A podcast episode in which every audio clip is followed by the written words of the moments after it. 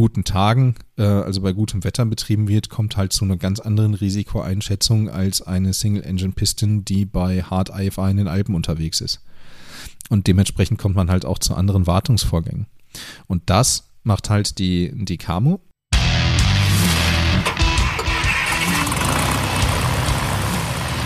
Moin in der Privatpiloten-Lounge.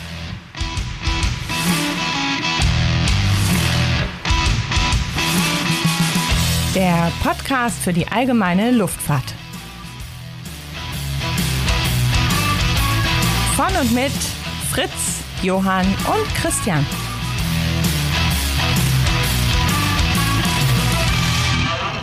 So, hallo liebe Zuhörer und Zuhörerinnen zur nächsten Episode der Privatpiloten Lounge.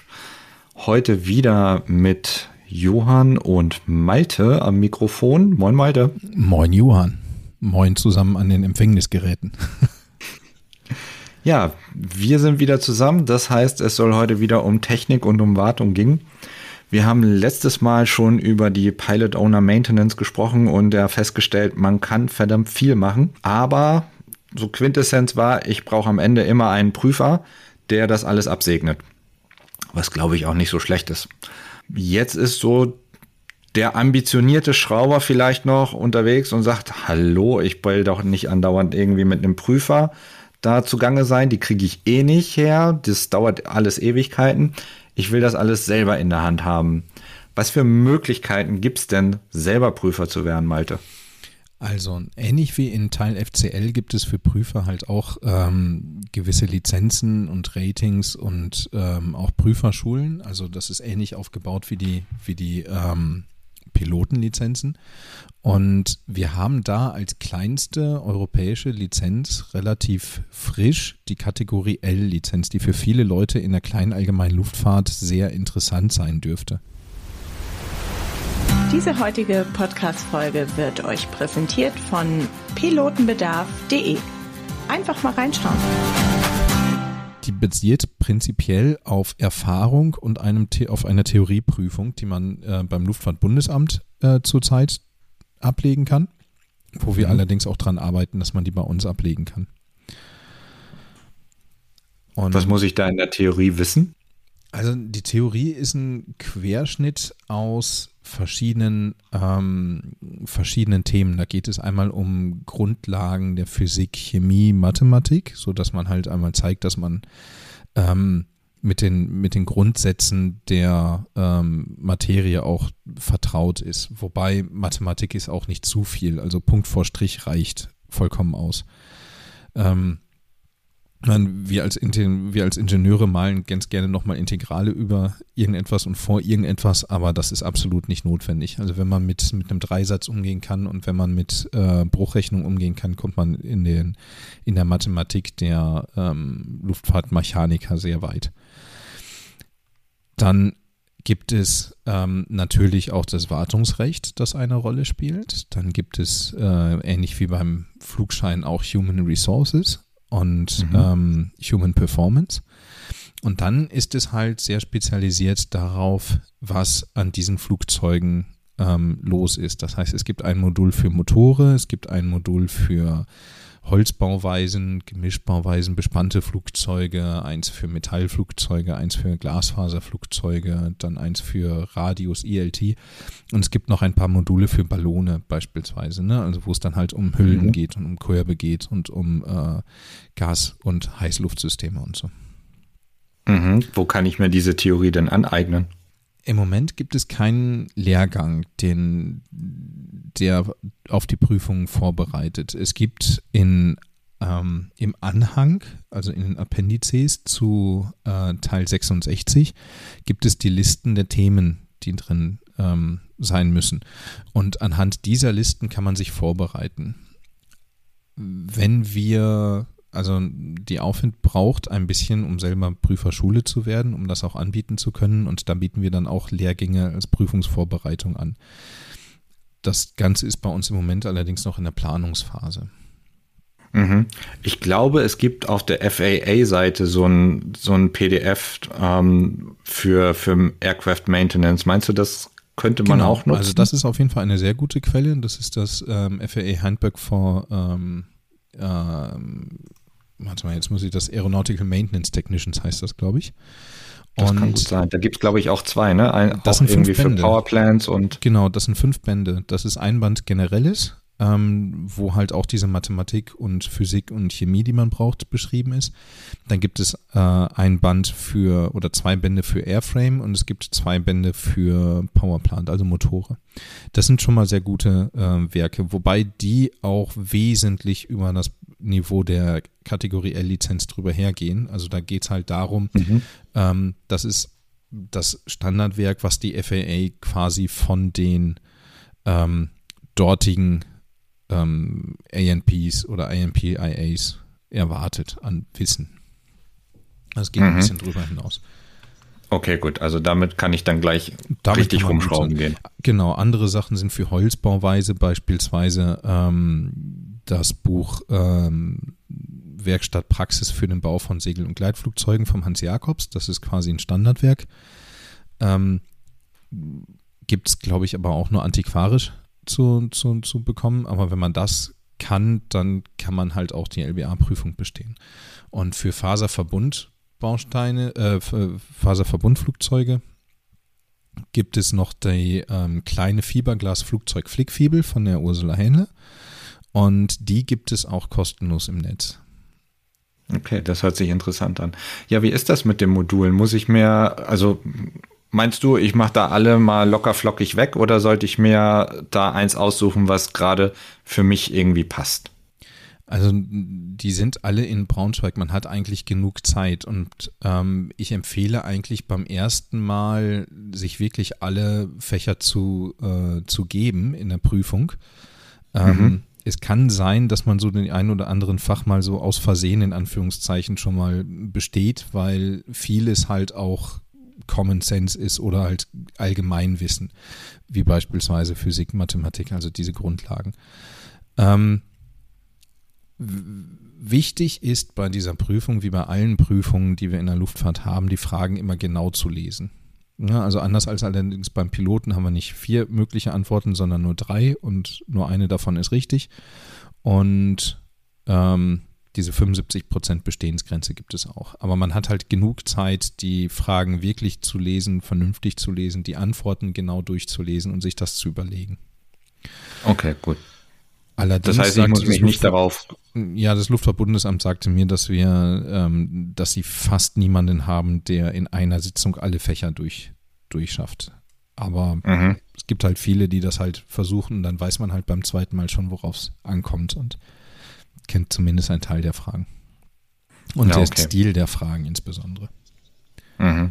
Na gut, und wenn ich die Theorie geschafft habe, dann kommt ja auch noch die Praxis, weil es bringt mir ja nichts, wenn ich jetzt ähm, hauptsächlich an Holzbauweise Flugzeuge arbeite, zum Beispiel auch im Verein, und die Theorie für, für Faserverbundwerkstoffe gemacht habe und dann kann ich keine Praxis sammeln, richtig? Genau, also die Kategorie L-Lizenz, die ist so aufgebaut, dass sie gewisse Limitationen hat oder ähm, Einschränkungen hat. Es gibt die ähm, für die Kategorie L halt entsprechende Erfahrungsblöcke. Das heißt, die ganze Lizenz ist so aufgebaut, dass man zwei Jahre Erfahrung mitbringen soll. Die, da hat man zehn Jahre für Zeit, um die aufzubauen. Und das hat die EASA so reingeschrieben, dass es halt eine Lizenz ist, die explizit dafür da ist, um sie auch in freiwilliger Wochenendarbeit, also wohl im Verein, aufbauen zu können. Mhm. Das heißt, im, zum Beispiel, wenn man dann bei einer LS4 ein Funkgerät einbaut, hat man dann halt einen Tag zu tun und den schreibt man sich dann da rein und ähm, dann macht man eine kleine Reparatur an der ähm, ASK 21 oder an der Super Dimona oder so und ähm, macht dann eine 50-Stunden-Kontrolle an der 172er im Verein und das schreibt man halt alles in sein technisches Buch. Und daraus ergibt sich halt diese Erfahrung, die man unter Aufsicht von anderen Prüfern oder auch ähm, Maintenance Organizations, also ähm, Werften, sammelt. Und wenn man genug Erfahrung gesammelt hat und diese auch einen repräsentativen Querschnitt über gewisse Themenbereiche ähm, abbilden, dann bekommt man die Lizenz. Und wenn man zum Beispiel keine Erfahrung sammeln konnte in Holzbauweise, was häufiger der Fall ist, als keine Erfahrung zu bekommen in Faserverbund und Gemischbauweisen, gerade im Segelflug ist das dann doch die vorherrschendere Bauweise. Ähm, also wenn man dann diese Erfahrung für diese Bauweise nicht hat, dann bekommt man eine Lizenz, wo die halt ausgeschlossen ist. Dann darf man halt keine Flugzeuge in Holzbauweise freigeben. Mhm. Und es gibt insgesamt bei dieser L-Lizenz gibt es fünf verschiedene ähm, Subkategorien.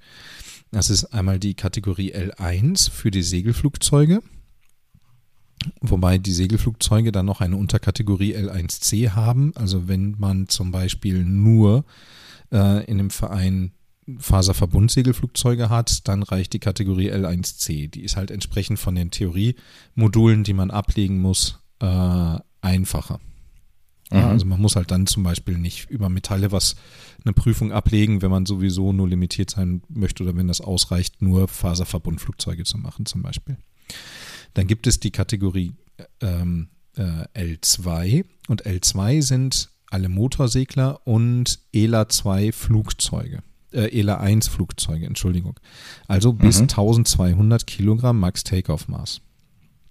Kannst du noch mal ein bisschen was zu den ELA-Flugzeugen sagen? Das hört man immer wieder, aber ähm, ich glaube nicht, dass das jedem so bewusst ist, was mhm. was ist. Das, da kommen, können wir gleich mal, wir können dann die Kategorie nochmal zu Ende durchgehen. Mhm. Ähm, wir, haben, wir haben die Kategorie L2, also die ELA 1 Flugzeuge. Das da gibt es noch die Subkategorie L2C. Das ist, wenn man halt, wie gesagt, nur auf Composite beschränkt ist. Zum Beispiel, wenn der ähm, Verein, in dem man groß geworden ist oder in, in dem man sich betätigt, nur Plastikflieger hat und Plastikmotorsegler hat, dann reicht die L2C-Lizenz. Mhm. Ja. Dann gibt es die Kategorien L3, was Ballone sind. Und dann gibt es L4 und L5 für Luftschiffe. Mhm. Ähm, so, mit den, mit den ELA-Sachen. Ähm, Wie gesagt, ELA 1 ist eine der Beschränkungen, ähm, die wir haben. ELA steht für European Light Aircraft. Und mhm. es ist eine Definition von Flugzeugkategorie, die die EASA eingeführt hat, um gewisse Erleichterungen im Betrieb und Wartung ähm, zu definieren. Ja, und ELA 1 sind für die Flugzeuge schwerer als Luft. Ähm, sind das die bis 1200 Kilo. Ja, und mhm. wo halt mit drin sind alle Segelflugzeuge und Motorsegler entsprechend bis 1200 Kilo. ELA 2 sind die Flugzeuge bis 2000 Kilo. Ebenfalls auch mit den Segelflugzeugen und Motorseglern. Bei unseren aerostatischen Freunden, also den ähm, Luftschiffern und Ballonern, gibt es noch äh, gewisse Definitionen, je nachdem, ob das ein Fesselballon ist, ein Gasballon, ähm, das bemisst sich dann über die, ähm, über das Volumen der Hülle. Da mhm. bin ich nicht ganz, ganz so firm äh, drin. Da habe ich relativ wenig Berührungspunkte, muss ich sagen. Dann wäre vielleicht auch mal für eine, für eine eigene Folge was äh, für euch mal die aerostatischen Freunde zu beleuchten, was es da alles gibt. Mhm. Und ähm, Genau, und bei den Drehflügern gibt es auch verschiedene äh, Abstufungen. Das Ganze finden wir dann in der Basic Regulation, da sind die ELAs, äh, ELA 1 und ELA 2 definiert. Ist es da egal, ob das ein komplexes Flugzeug ist oder nicht? Ähm, es gibt zwei unterschiedliche Definitionen von Complex Aircraft. Und mhm. ähm, dieses komplexes Flugzeug, wenn Piloten meist darüber reden, ähm, meinen sie die FAA-Definition. Das heißt, es hat äh, mhm. einen Wackelpropeller, es hat Einklappfüße und bewegliche Klappen. Damit hat das Ding drei Hebel mehr im Cockpit und ist für die Amerikaner ein komplexes Flugzeug.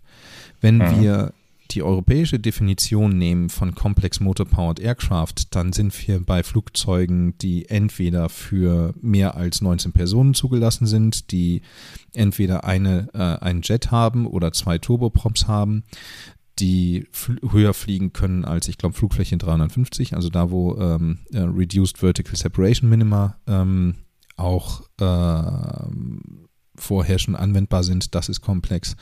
Ähm, Kipprotorflugzeuge sind komplex und alles, was zugelassen wird, nur mit zwei Personen Mindestbesatzung. Das ist auch komplex. Und okay. wie gesagt, die EASA hat noch die Möglichkeit, einzelne Flugzeuge komplex einzuordnen und dann Stempel drauf zu drücken. Also die Definitionen mhm, cool. gehen komplett durcheinander. Ähm, aber mit dieser L1-Lizenz können wir natürlich auch zum Beispiel eine Muni M20C mit Einziehfahrwerk und Verstellpropeller ähm, warten und freigeben. Eine M20J mhm. halt nicht, weil die ist schwerer als 1200 Kilo Max Takeoff Maß. Mhm. Okay, gut. Also das heißt, wir haben die Theorie abgeschlossen, wir haben die ähm, Stunden gesammelt. Was passiert eigentlich am Ende der Stunden? Muss ich das einfach nur einreichen, dass ich das, äh, dass ich die entsprechend ähm, gesammelt habe, oder gibt es dann sowas wie eine praktische Prüfung? Es gibt zurzeit keine praktische Prüfung dafür. Also das ist tatsächlich On-the-Job-Training. Das bedeutet, mhm. ähm, man sammelt halt dieses Logbuch ähm, oder man, man führt ein Logbuch und, ein, und das hat man in zwei Ausprägungen. Das heißt, das Luftfahrtbundesamt hat da zwei Vorlagen. Die über die Zeit ist relativ frei. Das kann man dann so halten, wie man, wie man möchte. Man kann dieses LBA-Formular nehmen, man muss es aber auch nicht. Ähm, da weist man halt diese zwei Jahre nach und in dem zweiten Teil des Logbuchs weist man den, die Art und Umfang nach. Da steht dann halt kategoriert nach zum Beispiel elektrische Systeme. Man muss halt einmal einen Circuit Breaker gewechselt haben, man muss halt irgendwas gelötet haben, irgendwas gekrimmt haben und so weiter und so fort. Da stehen halt so spezifische Aufgaben in dieser Liste. Und wenn man halt einen guten Querschnitt ähm, dieser Unterpunkte bearbeitet hat, dann bekommt man halt die Lizenz. Mhm die zwei Jahre, wie gesagt, das ist ja jetzt nicht kontinuierlich, weil es ist ja auch für freiwillige Wochenendarbeit gedacht. Diese zwei Jahre sind bemessen so Pi mal Daumen als ähm, 400 Arbeitstage. Mhm. Mal sieben Stunden oder? Ja, also das ist nicht weiter definiert. Und das Luftfahrtbundesamt okay. sagt auch, dadurch, dass das nicht wirklich definiert ist, auch durch die EASA, sondern da nur zwei Jahre steht, dann da hat sie auch ein bisschen Ermessensspielraum. Wobei mhm. das halt auch klar ist, dass jemand, der sehr viel ähm, gemacht hat, sehr viel aufgebaut hat, ähm, rezent gearbeitet hat, durch die, durch die Bank viele Sachen kennengelernt hat und sich dann halt auch vielleicht die Leute gesucht hat, wo man es lernen kann. Ähm, der kommt dann vielleicht auch mal mit 380 Tagen weg oder 390 und derjenige, der nichts anderes gemacht hat oder aufgeschrieben hat, als ASK 21 zu polieren, zehn Jahre lang, der bekommt auch nach 800 Tagen kein, keine Lizenz, weil er halt einfach nicht diese Bandbreite gemacht hat. Also das Luftfahrtbundesamt, das entsprechende Referat hat mir gesagt, sie sind da eher auf Qualität als auf, auf Quantität ähm, fixiert. Naja, in dieser verantwortungsvollen Rolle ist es, glaube ich, auch besser. Hm, ja, genau. Gut. Ähm, bevor wir noch auf die Feinheiten da dieser äh, Lizenz eingehen, wir hatten ja jetzt gerade über die L-Lizenz gesprochen. Es gibt da ja noch weitere, wenn man dann, wenn's, wenn einen der, der Wurm gepackt hat oder das, das Fliegervirus, ne, dann kann man ja auch weiterschrauben. Mhm. Was gibt es denn da noch für Möglichkeiten? Also generell ist das Lizenzwesen so, dass ähm, dass man am Anfang, als man, als man diese, diese Lizenzen gecraftet hatte, gab es A, B und C Lizenzen. So, die A-Lizenz ist diejenige, die man innerhalb einer großen Wartungsorganisation, also eines Betriebs nach Teil 145, benutzen kann, um kleinere definierte Aufgaben an definierten Flugzeugen freizugeben. Das findet bei uns in dieser kleinen Luftfahrt nicht statt. Das heißt, diese A-Lizenzinhaber, die arbeiten halt an spezifisch zum Beispiel an A320 und sind dann halt für ganz spezifische Aufgaben ähm, in der Lage, sie, sie freizugeben. Äh, und das Ganze findet dann mhm. trotzdem unter Aufsicht eines entsprechend der Klasse B ähm, lizenzierten Prüfer statt. Oder halt Kategorie C. So, die Kategorie B das ist die, die wir landläufig als Prüfer kennen, eigentlich. Auch diese alten ähm, LBA-Klasse Hasse nicht gesehen sind eingeführt worden in diese Gruppe B, äh, Klasse B-Prüfer. Da gibt es insgesamt vier Geschmacksrichtungen. Das ist die B1.1. Das ist für turbinengetriebene Flächenflugzeuge. Dann gibt es die Klasse 1.2 für Kolbenmotorgetriebene Flächenflugzeuge, die 1.3 für Turbinenhubschrauber und die 1.4 für Kolbenhubschrauber. Und das ist quasi die große Prüferlizenz. Mhm. Und was mache ich dann mit der C-Lizenz? Die C-Lizenz ist wiederum nur interessant für die große Fliegerei, weil das ist derjenige, der zum Beispiel bei so einem Airbus oder bei so einer 737 die komplette Verantwortung für das Ganze trägt. Das heißt, mhm. der beobachtet dann oder, oder beaufsichtigt dann halt mehrere B-Lizenzträger, organisiert das und sagt, also der eine ist dann halt beispielsweise, keine Ahnung, fürs rechte Triebwerk, der andere fürs linke Triebwerk, der dritte fürs Fahrwerk und so weiter und die haben halt alle ihre B1-Lizenzen und der C-Lizenz hält das alle zusammen. So jetzt okay. ein bisschen naja, vereinfacht, aber das ist so die Idee. Hier hat mal einer gesagt, die C-Lizenzen sind die von der Uni kommen, die aber eigentlich von der Praxis keine Ahnung haben und so tun, äh, aber die, die, anderen beobachten. Ja, so in etwa kommt, kommt das auch hin. Also die C-Lizenz, die, die, die kann man halt tatsächlich auch über das, äh, über das Studium mit äh, ein bisschen Praxiserfahrung äh, bekommen. Wohingegen für die ähm, B1.1 und B1.2 Lizenzen, wenn man halt nichts hat, mindestens fünf Jahre Praxiserfahrung äh, notwendig sind. Mhm. Okay, gut. Also das sind die großen Lizenzen, sage genau. ich jetzt mal. Dann gibt es, was wir noch nicht betrachtet haben, dann gibt es die Avionik-Lizenzen. Das sind die nach B2. Ja, also mhm. Wir hatten dann die B1.1 bis 1.4 und dann die B2, das sind die Avioniker. Und da hat die Industrie irgendwann mal auch gesagt, bei den Avionikern, da braucht man einen leichteren Zugang zu, etwas Modulares und hat die B2L ähm, eingeführt. Und das ist ein modulares System für Avioniker, die halt auch mehr auf die Systeme äh, abgestimmt sind. Das heißt genau? Ähm, das heißt, ich habe gewisse Einschränkungen im Betrieb. Beispielsweise darf ich dann als Gruppe B2L Lizenzinhaber äh, mit dem Systemrating Communications oder sowas darf ich dann halt kein Autoflight-System einbauen, ah. also kein Autopilot und so. Und okay. das Ganze ist auch limitiert auf Non-Complex Motor-Powered Aircraft in erster Linie. Mhm. So, de, der Knackpunkt, den wir im Moment noch haben in den Regulations, ist, dass wir von dieser L-Lizenz keinen stringenten Weg haben auf die B1-Lizenz. Das Einzige, was uns da hilft, ist, dass wir mit der B, ähm, mit der L-Lizenz schon einen Teil unserer Erfahrung, die wir benötigen, also diese fünf Jahre, ähm, unter eigener Aufsicht dann halt auch zurücklegen können. Das heißt, wenn ich dann selber als L-Lizenzinhaber, L2-Lizenzinhaber zum Beispiel, dann eine Reparatur durchführe an der Cessna 172, ähm, dann zählt die auch als Erfahrung für die Kategorie B1-Lizenz. Mhm. Und ähm, die Theorieseite dieser Lizenz, die muss ich allerdings komplett neu machen, die Theorieprüfung. Da gibt es keine Anerkennung für. Okay.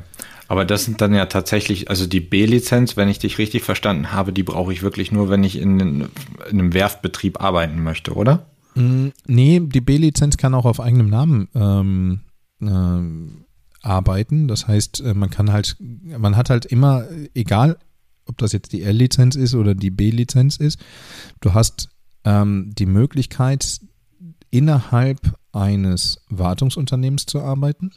Hm und da halt als Certifying Staff zu arbeiten ähm, oder als ähm, freies Atom hätte ich jetzt fast gesagt, als, als, als freier Prüfer ähm, auf deiner Lizenz das Ganze zu verantworten. Dann, da gibt es mhm. Abstufungen für. Das heißt, ähm, da gibt es Abstufungen, die sich ähm, ergeben aus dem Betrieb der Luftfahrzeuge. Die EASA mhm. hat in, den, in Teil ML festgelegt, dass kommerzieller Flugbetrieb ähm, bedingt, dass die Wartung durchgeführt wird durch eine Werft. Das heißt, mit dieser Lizenz muss man dann sich halt einer, einer Werft anschließen oder halt innerhalb einer Werft ähm, diese Wartung durchführen können. Als freier Freigabeberechtigter kann ich für in, in Vereinen oder für Privatleute ähm, tätig werden. Wobei halt Privatleute halt auch beispielsweise Unternehmen sind, die das Flugzeug dazu benutzen, um die Ingenieure von A nach B im Werksverkehr zu schieben oder sowas. Das ist halt auch, mhm. ähm, sofern das mit Flugzeugen unter 2730 Kilo ähm, geschieht, alles ähm, mit freien Freigabeberechtigten durchzuführen. Okay. Und Vereinsflugschulen übrigens auch. Vereinsflugschulen brauchen mhm. auch keine, ähm, also nicht kommerzielle Flugschulen sind halt auch von dieser Pflicht eines Wartungsunternehmens ausgenommen. Mhm. Du hast gerade ähm, den Teil ML erwähnt. Kannst du dazu noch ein bisschen näher sagen? Was, ist, was genau bedeutet das? Also wir haben für die, für die Wartung haben wir mehrere Teile, also Unterteilungen der Regulations. Das heißt, diese ähm, eigentliche Wartungs-Cover-Regulation, das ist die EU-Verordnung 1321-2014. Und diese setzt verschiedene Teile in Kraft. Und wir haben dann zum Beispiel für die ähm, Flugwerften den Teil 145, wir haben für das technische Personal den Teil 66, wir haben für die Prüferschulen und technischen Schulen den Teil 147 und wir hatten lange Zeit für die Wartung den Teil M. Und den gibt es immer noch. Und jetzt hat die EASA aber gesagt, das ist ja gar nicht so zielführend. Das heißt, die EASA hat das nicht gesagt, sondern man hat halt herausgefunden, auch in Gesprächen über die Stakeholder, ähm, dass es gar nicht so zielführend ist, wenn man eine 150er genauso behandelt wie ein A320 in der Wartung. So, das heißt, man musste da gewisse Erleichterungen ähm, einführen, damit man nicht die kompletten Vereine letztlich komplett abwürgt und die private Fliegerei. Mhm. das war die Geschichte, wo vor ein paar Jahren alle Vereine anfangen mussten, irgendwelche Camo-Organisationen und sonst was zu gründen, oder? Mm, ja, das mussten sie prinzipiell nicht, aber ähm, es gab schon eine sehr stringente Trennung zwischen Wartung und Lufttüchtigkeit. Und ähm, wir hatten auch den, ähm, die Auflage, zum Beispiel ein Instandhaltungsprogramm, immer von entweder einer äh, Camo oder von dem Luftfahrtbundesamt ähm, prüfen und freigeben zu lassen. Das mhm. hat natürlich da je nach Prüfer zu verschiedenen Ergebnissen geführt, die dann halt gesagt haben, gut, ich bin jetzt als Behördenmitarbeiter verantwortlich für die Flugsicherheit und ähm, ich werde das nicht verantworten, dass ein Motor zum Beispiel über die empfohlene TBO hinaus betrieben wird. Und da hat die EASA irgendwann mal jetzt gesagt, auch mit ähm, ähm, mithilfe der äh, Verbände und mithilfe der Stakeholder, die da ähm, gesagt haben, also so funktioniert das alle nicht. Hat dann gesagt, gut, der Eigner ist prinzipiell jetzt erstmal dafür verantwortlich und ähm, er kann das Ganze delegieren an eine Camo oder an, an, an, die, an die neue Form der Werft, eine KO, wenn er möchte. Ähm, muss das aber nicht, also sofern er halt Privathalter ist. Nur wenn das Flugzeug kommerziell eingenutzt äh, genutzt wird, muss man das halt delegieren, dann muss man halt zu einer Camo oder KO. Und Kannst du noch mal kurz sagen, alles, was eine Camo oder KO ja, ist für alle? Das sind die letzten, das sind die letzten, das sind die letzten ähm, Themen. Wir waren jetzt noch beim bei Teil ML. Ähm, also aus mhm. dieser Erleichterung ist dann halt Teil ML geworden. Das ist halt die Wartung Light, Maintenance Light. Und jedes Flugzeug unter 2730 Kilo, das nicht als komplex eingestuft wurde ähm, und das nicht im ähm, AOC eingesetzt wird, also von einem Luftfrachtunternehmen eingesetzt wird, mhm. um gegen Geld Leute oder Sachen von A nach B zu bringen. Das wird nach Teil ML gewartet. Da gibt es auch keine Wahlmöglichkeit. ML ist also Maintenance Light.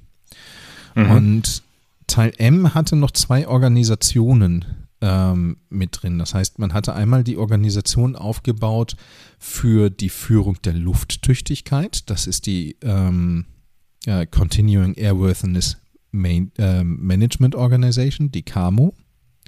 Ja, also die führt die Lufttüchtigkeit, die macht dieses Papier, die sorgt dafür, dass ähm, alle periodischen Kontrollen durchgeführt sind, die definiert auch wenn sie die Verantwortung dafür übernimmt, was die periodischen Kontrollen für jedes Flugzeug sind, basierend auf dem, auf dem Einsatz, auf dem Risiko des Flugzeuges. Also ein Motorsegler, der in Norddeutschland an guten Tagen, äh, also bei gutem Wetter betrieben wird, kommt halt zu einer ganz anderen Risikoeinschätzung als eine Single-Engine-Piston, die bei Hard IFI in den Alpen unterwegs ist.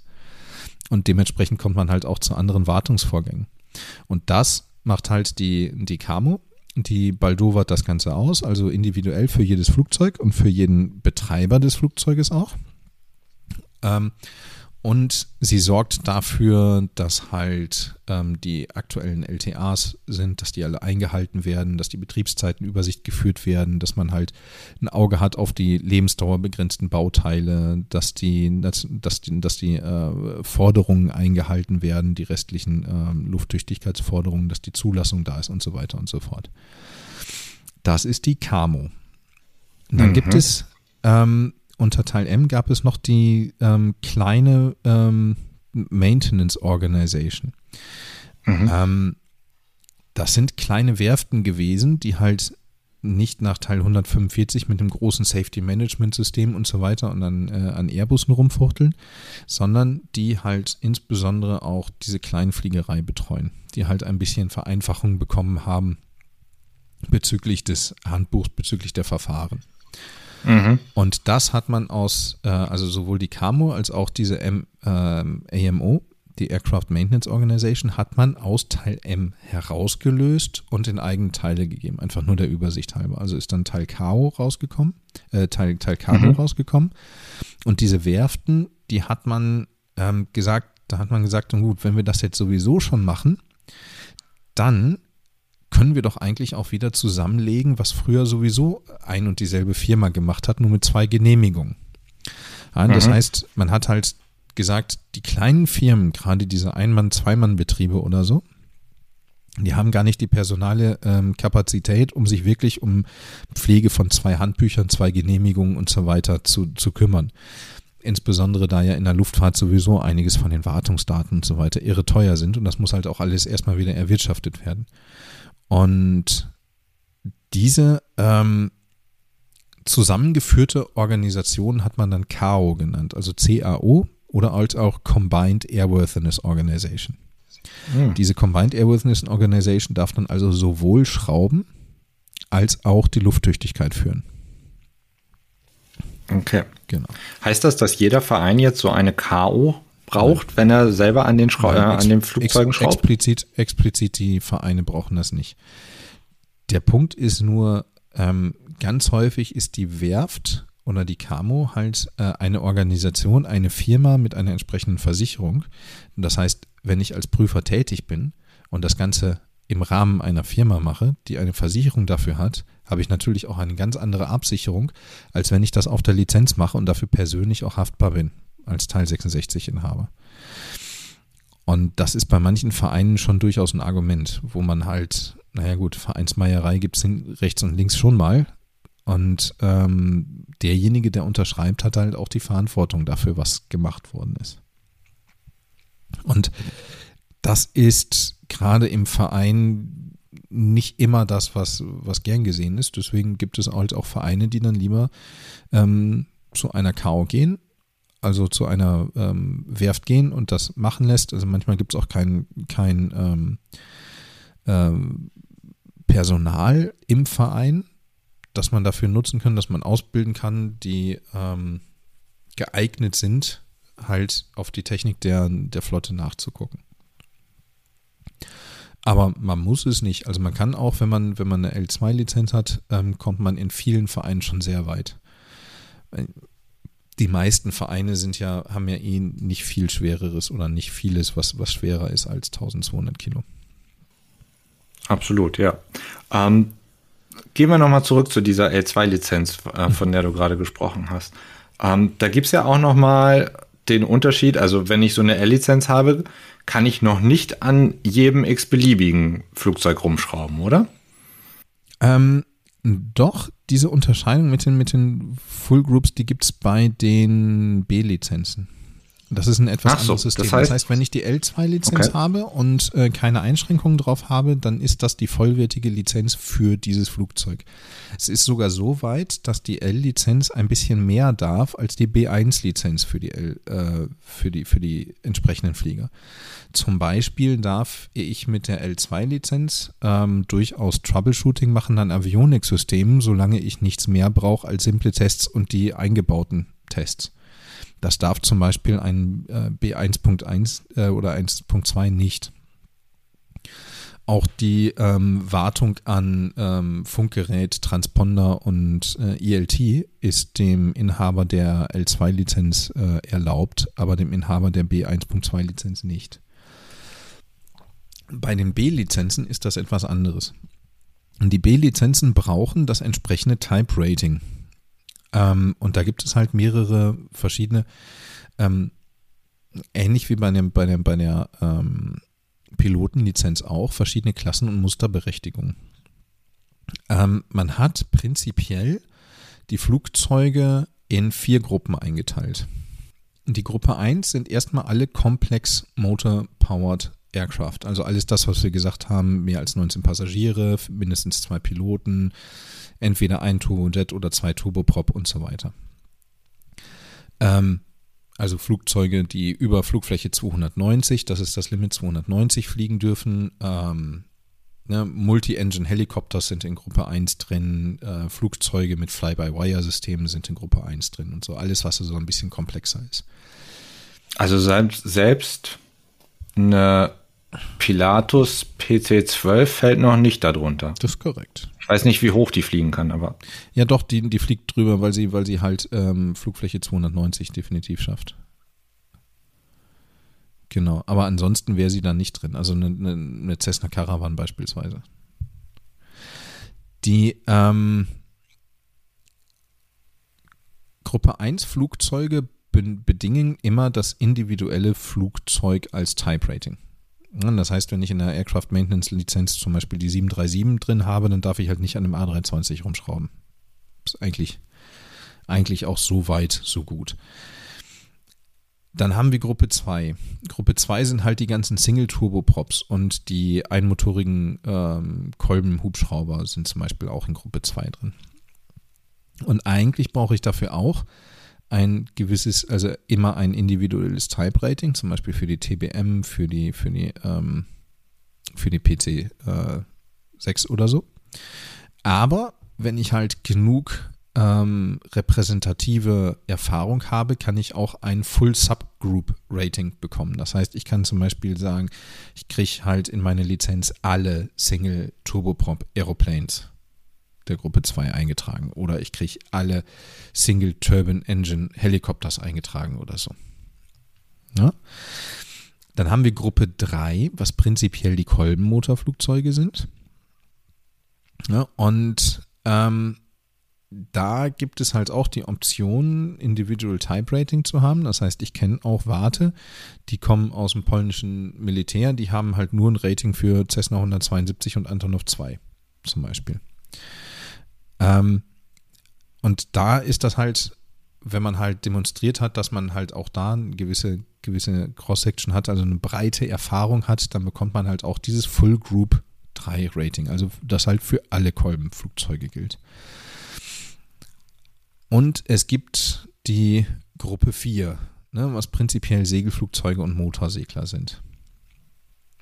Ganz interessant zu wissen, die Möglichkeit mit einer B1 Lizenz, ein Segelflugzeug zu warten, ist nicht mehr gegeben.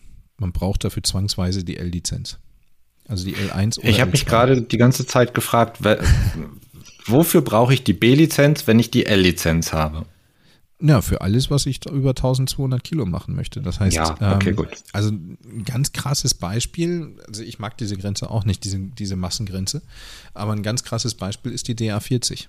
Also die DA40D die hat 1100, ich glaube 40 oder sowas Kilo, Max Takeoff Maß. Also nagel mich nicht auf die, auf die einzelnen Kilos fest, aber ungefähr da liegen wir.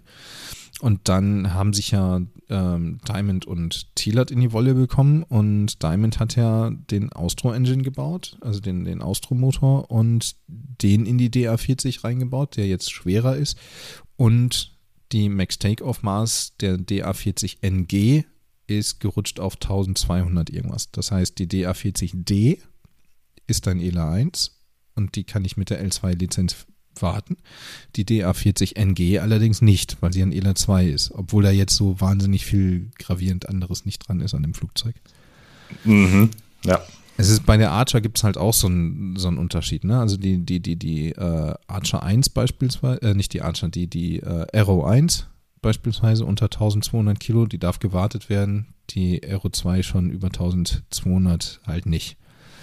Und bei der Muni gibt es auch, also M20, ich glaube, ab der F rutschen die über 1200 Kilo. Genau, und dafür braucht man halt entsprechend diese B1-Lizenzen. Man hat in der Geschichte irgendwann mal gesagt, naja gut, um das einfacher zu machen, machen wir eine B3. Das war so ein halbherziger Versuch, sowas wie eine B1 hinzu, äh, wie eine L-Lizenz hinzukriegen. Aber die B3 ist reduziert auf Kolbenflugzeuge ohne Druckkabine, hat aber, ich glaube, bis auf ein halbes Jahr Praxis die gleichen Anforderungen wie die 1-2-Lizenz. Äh, und ich habe da auf der letzten Ero mit dem Luftfahrtbundesamt drüber gesprochen und die sagten, die ähm, Inhaber einer B1-Lizenz in Deutschland sind einstellig. Und davon ist ein Großteil Behördenmitarbeiter, die Scheine sammeln. Das heißt, das ist, ähm, das war eine Totgeburt. Diese Lizenz. So. Mhm. Was interessant ist, also wie gesagt, die B2L-Lizenz, die gibt es jetzt auch seit zwei Jahren oder so. Und ähm, der Flurfunk sagt, dass ähm, die ersten 147 Schulen überlegen, dafür mal einen Kurs zu machen. Und das ist halt wahnsinnig interessant, wenn sich jemand nicht mit der Mechanik an den Flugzeugen und so weiter auseinandersetzen möchte, sondern mit der Avionik. Und ähm, auch da fehlt grandios Nachwuchs in dem, in dem Bereich in der Branche. Also eine B2-Lizenz ist schon fast eine Lizenz zum Gelddrucken. Also, guter ja. Tipp für alle, die irgendwie Interesse an, an Schaltplänen und sowas haben und das Oder da gerne Kabel beschriften und, und lösen. Zweite, eine, eine zweite luftfahrtaffine Karriere starten wollen.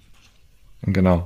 Ähm, genau, also die B2-Lizenz hat im Moment noch das ähm, den Schönheitsfehler, dass sie halt auch diese Kategorien brauchen. Das heißt, ähm, wir haben durchaus oder kennen durchaus den Fall, dass ein ähm, Transponder-Test durchgeführt wird, einer 172er von, von, von, von einem ähm, B2 ähm, Avioniker.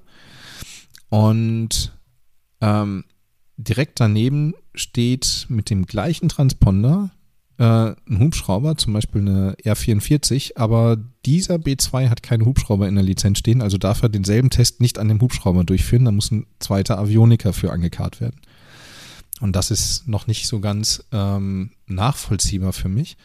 Und das ist das, wo wir auch mit der Oper im Moment sehr stark im äh, Fokus sind und auch mit der EASA und mit den anderen Stakeholdern ähm, besprechen, wie wir gerade die Avionika, ähm, aber auch die anderen Lizenzen so aufbauen, dass wir halt zu einem durchlässigeren System kommen.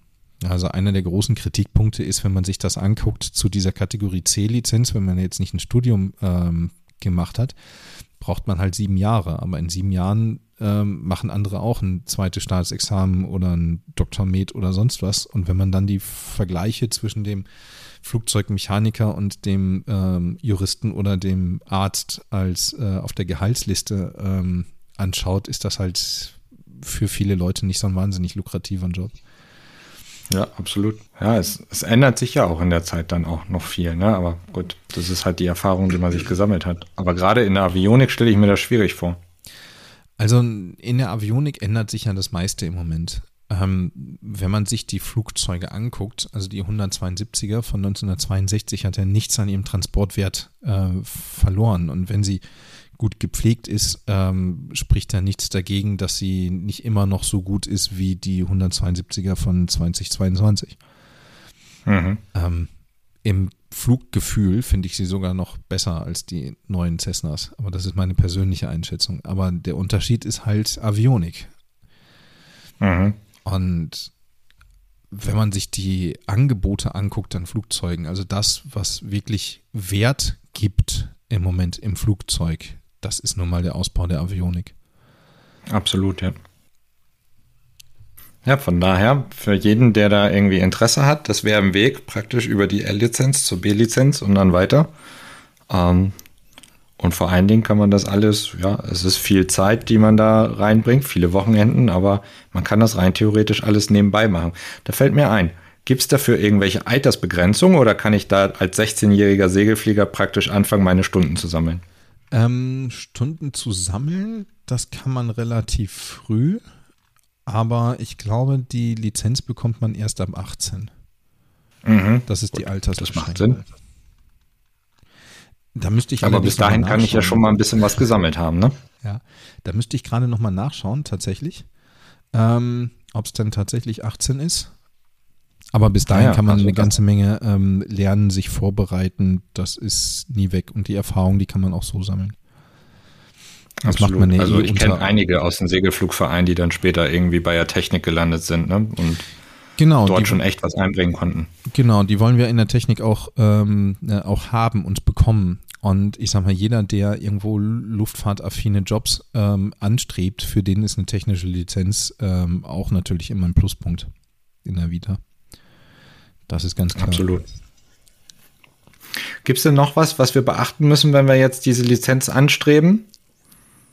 Also sagen wir jetzt mal, ich, du weißt ja, ähm, ich ähm, trete jetzt hier ähm, neu in Stade in den Verein ein, ähm, habe da aufgrund des Studiums natürlich schon meine Affinität, bin aber gerne selber am, am Schrauben und so weiter. Was, was müsste ich jetzt machen, um, um da reinzukommen? Natürlich im Verein erstmal nachfragen und ganz viel ähm, polieren, polieren, polieren, bis man mich dann irgendwann die richtigen Sachen machen lässt. Aber was wäre denn der Weg?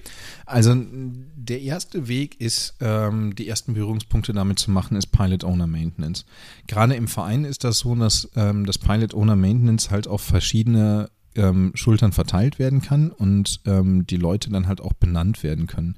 Also ich kenne einige Vereine, die sagen, sie haben einen technischen Leiter, der ist verantwortlich zum Beispiel für die Inhalte der äh, Instandhaltungsprogramme und jedes Flugzeug hat halt einen Paten oder vielleicht auch zwei Paten, die halt sich um die Technik kümmern und halt Pilot Owner Maintenance durchführen und dann halt für die Durchführung und ähm, dieses Instandhaltungsprogramms sich auch verantwortlich zeichnen.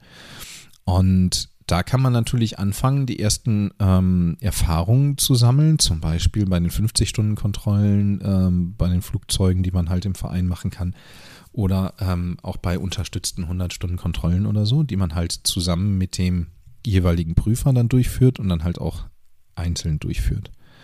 Und natürlich dann halt auch bei kleineren Störungsbehebungen, ne? also ähm, Reifenwechsel, Zündung funktioniert nicht mehr so richtig oder ich habe einen Höhe- und Drehzahlabfall, dann kann man die Kerzen mal reinigen, das ist Pilot Owner Maintenance oder ähm, Transponder ist kaputt, dann schieben wir halt einen neuen rein und programmieren den wieder auf das Kennzeichen, das ist Pilot Owner Maintenance. Also alle diese kleinen Sachen, die prinzipiell den Wert des Flugzeuges auch erhalten, nicht nur den Nutzwert und die Sicherheit, sondern halt auch tatsächlich den, den Wert des Flugzeuges hochhalten.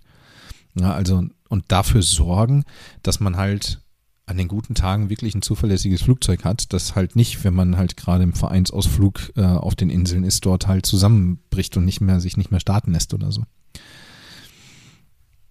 Und mhm. das ist natürlich ein sehr guter Punkt, wo man halt Erfahrung sammeln kann, die man sich teilweise dann halt auch selber abzeichnet und ähm, wo man halt auch schon sehr viel breite Erfahrung sammeln kann, wenn man so ein bisschen ähm, drauf Augenmerk legt. Und man kann sich gerne auch an uns wenden, wenn man beispielsweise sagt, so ich habe jetzt hier partout keine Flugzeuge mit Einziehfahrwerk. Ähm, wir haben mittlerweile mit der Aufwind ein relativ großes Netz an ähm, in ganz Deutschland, an Werften, mit denen wir zusammenarbeiten, an Prüfern, mit denen wir zusammenarbeiten. Da findet sich immer für die Interessenten ähm, eine Möglichkeit, irgendwo mal mitzukommen, mal zu sagen, so, oh, ich habe ich hab jetzt irgendwie nächste Woche eine Aero, können wir gemeinsam machen, hast du mal Zeit oder so. Oder, ähm, das das kriegen wir eigentlich immer gemanagt bei den Leuten, wenn halt so einzelne Punkte fehlen in der Erfahrung. Und wenn man da einen Startpunkt machen möchte, wir haben ja auch mit der Aufwind unsere ähm, Praxisseminare, also nicht nur die Theorie, wo, wo wir halt, wo wir halt ausbilden, halt auch in Richtung dieser Lizenzen, sondern auch die Praxisseminare oder Workshops, wo man halt wirklich mal anfangen kann zu sagen, auch hier, lieber Vorstand, ich habe den, den, den Workshop mitgemacht, ich weiß jetzt, wie man Kompressionstest macht. Ich weiß jetzt, wie man ähm, Schrauben sichert, äh, wie man beispielsweise erkennt, wann eine Beschädigung sich nochmal von Prüfer angucken sollte, zum Beispiel. Mhm. Genau, auf dem ähm, Praxisworkshop habe ich bereits in einer unserer Hast du schon gehört Folgen hingewiesen. Ähm, der nächste wird ja am 18.11. stattfinden, am 18., 19., 20. Ähm, diese Folge wird definitiv noch davor herauskommen, von daher können wir das jetzt gerne nochmal ankündigen. Ähm, meldet euch auf der, ich glaube, das war die info at aufwind.aero. Richtig, info at aufwind.aero. Genau, meldet euch bei Malte, es hört sich sehr, sehr interessant an. Wir werden höchstwahrscheinlich auch dabei sein ähm, und das Ganze ein bisschen begleiten. Ich muss irgendwie mit zwei Augen, das eine durch die Kamera und das andere dann am, tatsächlich am Motor. Ähm, dabei sein, aber es hört sich wirklich spannend an und bin gespannt drauf. Genau.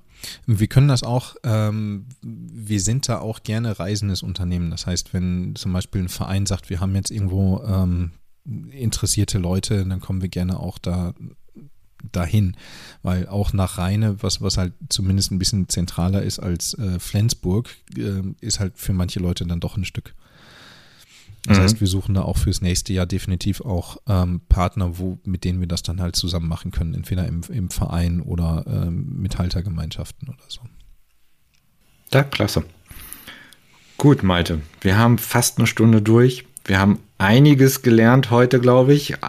Einiges an Theorie, ähm, an neuen Fachbegriffen und so weiter, zumindest für die reinen Piloten unter uns, die sich noch nie mit der Technik auseinandergesetzt haben, außer ähm, die Pflichtstunden, die man halt machen muss im Verein. Ähm, ich denke, es ist ein interessantes Thema. Es ist vor allen Dingen ein Thema, wenn, wenn es viele Leute im Verein machen, ähm, ist es ein Thema, wo man gut Geld sparen kann. Ähm, in dem Sinne, dass man keine teuren Werften beauftragen muss und so die Flugstunden relativ bezahlbar bleiben. Ähm, es ist auf alle Fälle, gut, wir sind beide Luftfahrtingenieure, ein sehr spannendes Thema meiner Meinung nach ähm, und etwas, was ich wirklich jedem ans Herz legen möchte. Ja, wobei das natürlich auch, selbst wenn man die L-Lizenz hat, nicht die Werften raus, ähm, rauskickt, weil es gibt halt immer noch Sachen, wo, wo man sagt, so hier brauche ich Spezialwerkzeug oder ähm, also eines dieser ganz großen Punkte in Human Resources ist halt Fehlervermeidung auch in der Wartung.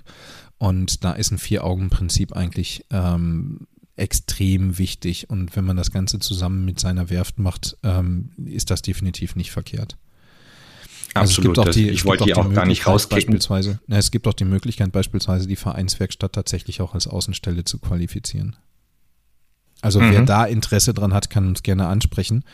Ähm, entweder wenn, wenn man eine eigene ähm, Organisation auch aufbauen möchte, so dass man halt ein bisschen mehr Handhabe hat. Also wir schreiben auch Handbücher für, für Wartungsorganisationen, wenn, wir, wenn, wenn jemand möchte.